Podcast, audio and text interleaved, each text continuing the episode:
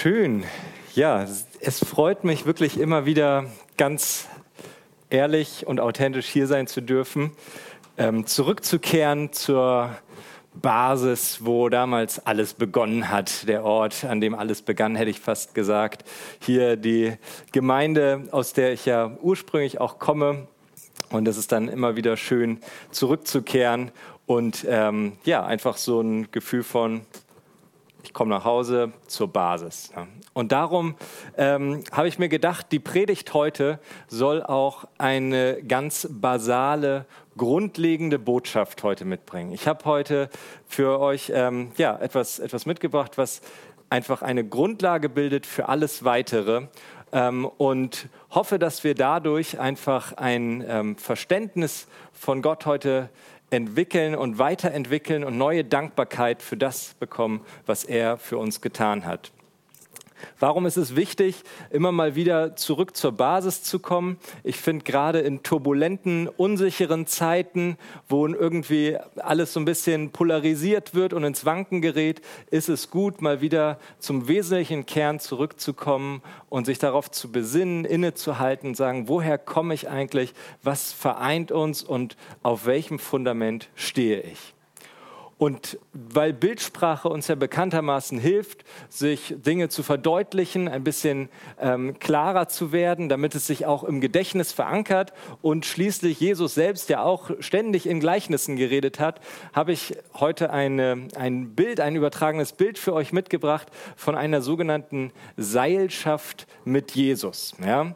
Das bedeutet, ähm, ich möchte dieses Wort Seilschaft ausschließlich positiv heute werten. Ja, ich werde hier nicht über irgendwelche Politiker, die sich irgendwie vernetzen und sowas. Ich belege das durchaus positiv. Ich arbeite unter der Marke Duden. Ich darf Wörter so drehen, wie ich sie gerne hätte. Also von daher ähm, verbunden sein mit Jesus, gemeinsam mit ihm unterwegs. Das ist heute so ähm, das Oberthema und das Bild, in das ich jetzt ein bisschen eintauchen möchte mit euch. Wer von euch war schon mal in einer Seilschaft wandern, bevor ich mit Halbwissen glänze? Oh, okay, wir haben ein paar Leute. Okay, korrigiert mich, äh, werft mit Tomaten, wenn ich gleich was Falsches sage, wie auch immer, damit ich merke, dass das vielleicht ist. Also, Seilschaft, was ist das? Das ist bei Bergwanderungen, unter anderem Gletscherwanderungen so, es gibt da einen Bergführer oder eine Bergführerin, die geht vorne weg und hat ein Seil an sich gebunden. Und an dieses Seil dran gebunden sind die Wanderer dahinter. Und so bilden sie eine Seilschaft. Und wofür ist das sinnvoll? Damit man, gerade wenn einer mal abrutscht oder vom Weg abkommt oder wie auch immer, nicht den Faden verliert im wahrsten Sinne des Wortes, sondern von den anderen mitgetragen wird und als äh, Stützhilfe dann eventuell auch, wenn er mal ausgerutscht ist oder sie in irgendeine Gletscherspalte rein, wieder rausgezogen wird. Ist das an die Seilschaftwanderer so halbwegs korrekt? Ja, es wird abgenickt, ein Glück. Und dieses Bild, finde ich, eignet sich eigentlich ganz gut dafür zu sagen, okay, Jesus ist im übertragenen Sinne der Bergführer. Der hat ein Seil dran und wir dürfen uns einklinken, um einfach Orientierung zu bekommen. Ich habe euch da nochmal zwei Bilder rausgesucht. Da geht jemand vor ähm, und die anderen sind angebunden. Da unten am Großglockner damals ein Rekord von 193 Leuten, die sich da auf weiß nicht wie viel tausend Meter Höhe in eine Seilschaft begeben haben und aneinander angebunden, damit sie da sicher loswandern konnten. Das ist auf jeden Fall, äh, wie ich finde, ein ganz schönes Bild dafür, zu sagen, Jesus geht vor, wir klinken uns ein, sind mit ihm verbunden und damit aber natürlich auch mit unseren anderen Kollegen und Kolleginnen, wenn ihr euch rechts und links umdreht, Nachfolger und Nachfolgerinnen von Jesus. Ich habe übrigens letzte Woche in meiner Gemeinde ähm, gegendert und ähm, aufgrund dessen so viel Rückmeldung bekommen, dass ich das heute definitiv nicht machen werde, weil daneben gefühlt die ganze Botschaft verblasst ist. Aber seht es mir nach, wenn ich das trotzdem, wenn ich jetzt von Bergführer, Bergführerin, ich finde, das ist nur angemessen, äh, so formuliere.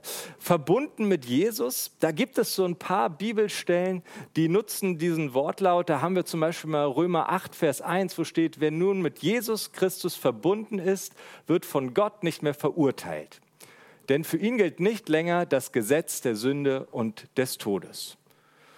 Das ist so eine Hoffnung für alle. Die Übersetzung nutzt dieses Verbundensein-Wort häufiger. In den bisschen älteren Übersetzungen steht da, wir sind in Christus und so. Da weiß man aber, also jedenfalls ich, nicht auf Anhieb, was damit gemeint ist.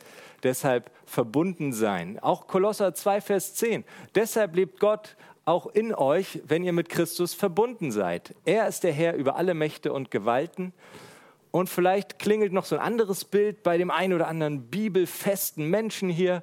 Jesus selbst spricht mal davon, dass er der Weinstock ist und wir die Reben und deshalb mit ihm verbunden sind und ohne ihn herzlich wenig Frucht bringen können und irgendwie was reißen in dieser Welt. Das sind so ein paar ähm, Parallelstellen, um die es da schon geht. Und wo wir dieses Verbundensein immer wieder mitbekommen. Wie funktioniert jetzt dieses Einklinken in diese Seilschaft mit Jesus? Ich habe das mal in eigene Worte erstmal versucht zu fassen.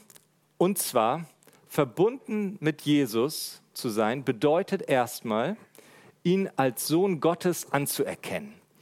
Das heißt, der erste Schritt ist zu sagen, okay, Jesus, das war mehr als irgendein Influencer oder irgendein Prophet von vor ein paar tausend Jahren, sondern er ist tatsächlich der Sohn Gottes. Er ist auf die Erde gekommen und er ist gestorben am Kreuz. Und er ist nicht tot geblieben, sondern er ist zum Glück, das, was wir in ja, ein paar Wochen feiern werden, Ostern, wieder auferstanden. Und der Glaube daran zu sagen, er ist nicht nur gestorben, sondern er ist wieder auferstanden, er hat den Tod überwunden, damit klinke ich mich ein.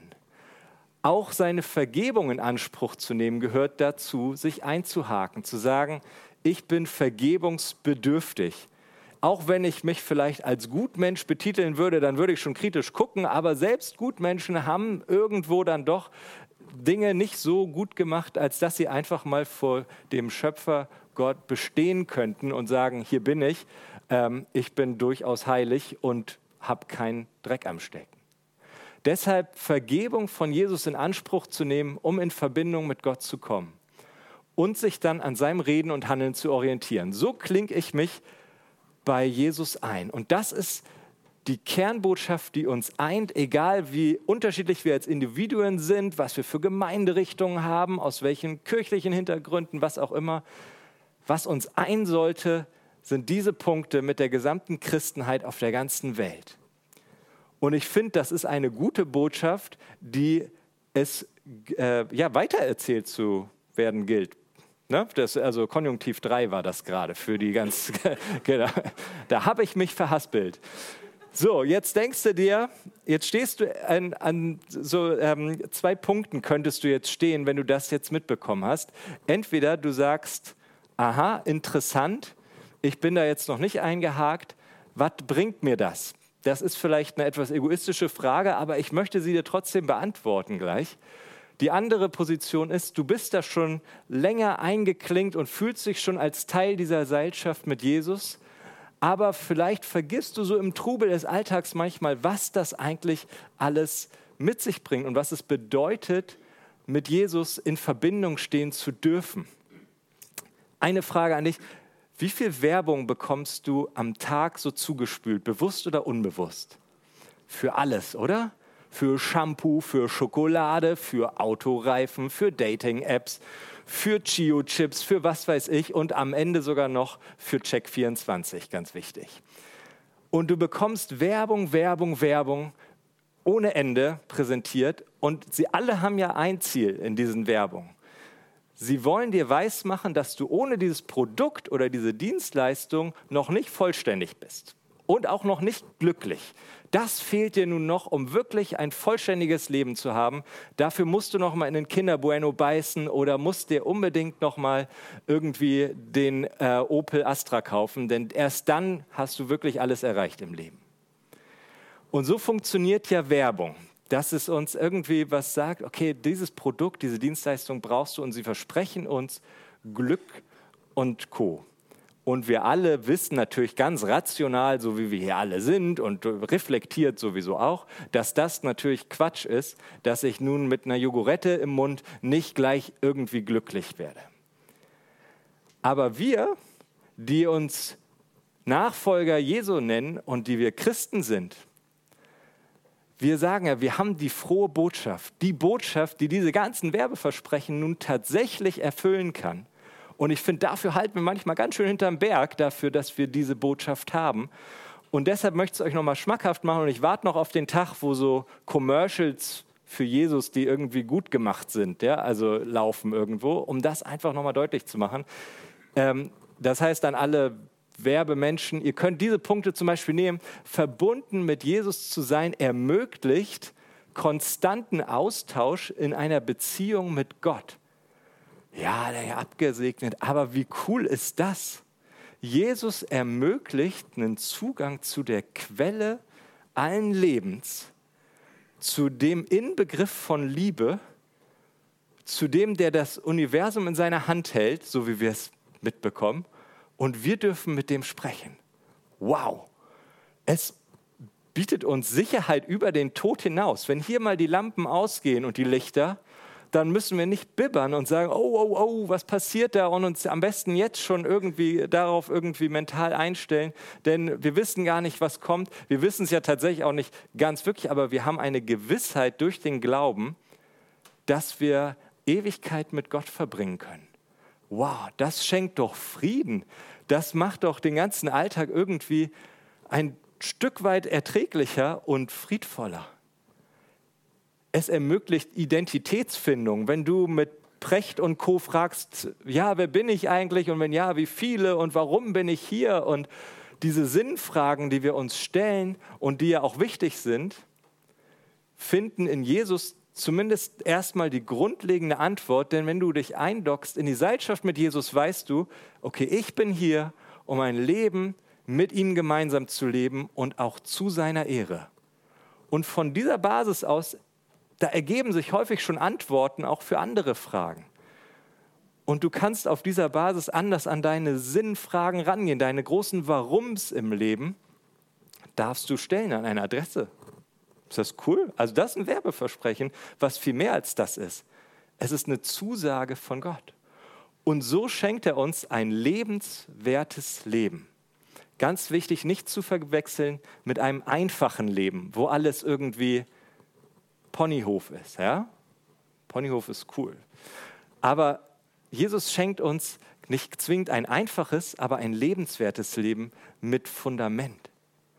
Und wenn du unterwegs bist und diese Botschaft in dir trägst, dann würde ich sagen, erzähl sie ruhig weiter.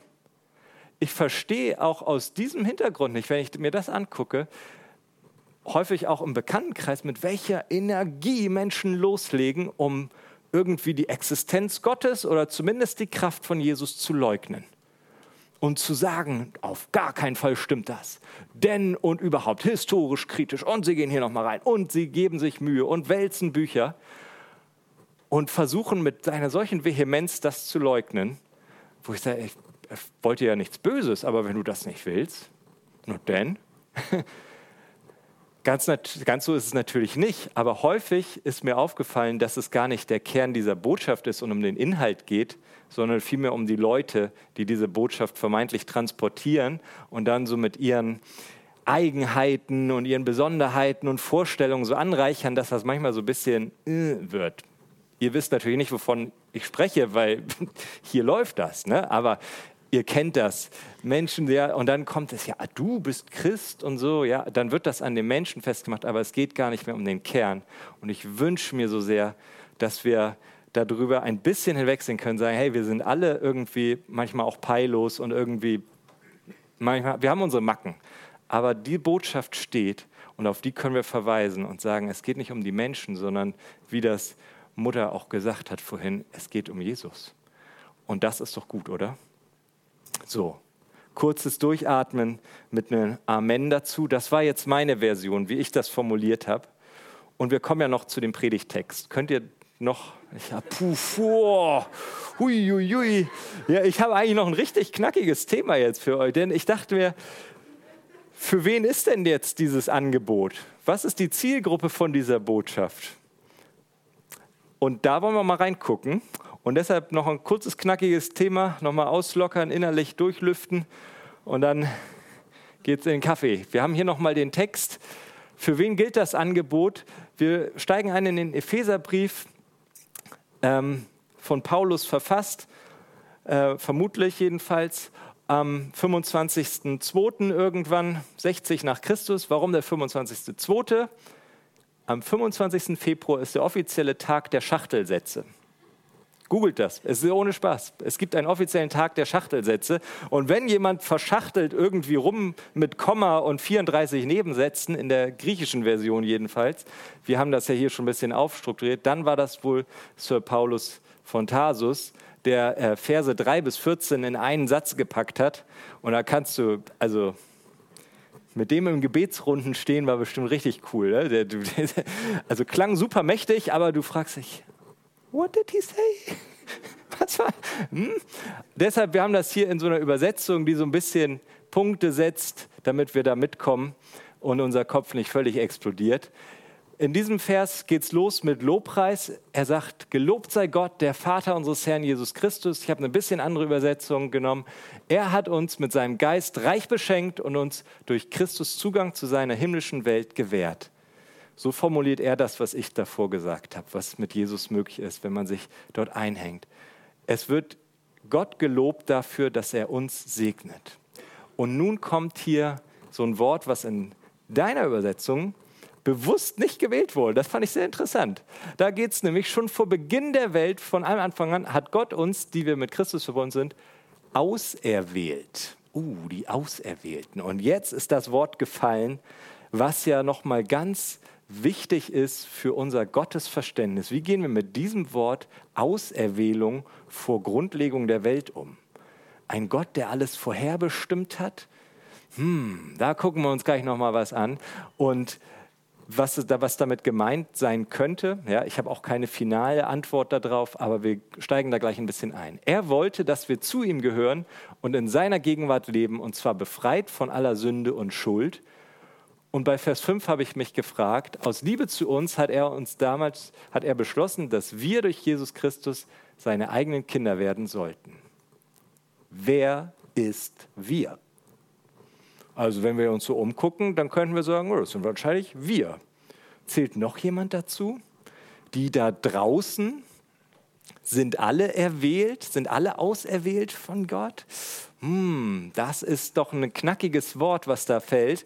Und ich möchte euch heute für den Sonntag so ein bisschen zum, Anre also zum Gedanken anregen, ähm, motivieren zu sagen, wir sprechen heute nochmal darüber, drängen auch nochmal darüber nach, wie stehe ich eigentlich dazu? Denn es ist ganz wichtig, wie wir einfach dann auch Gott sehen und wahrnehmen für essentielle Fragen im Leben.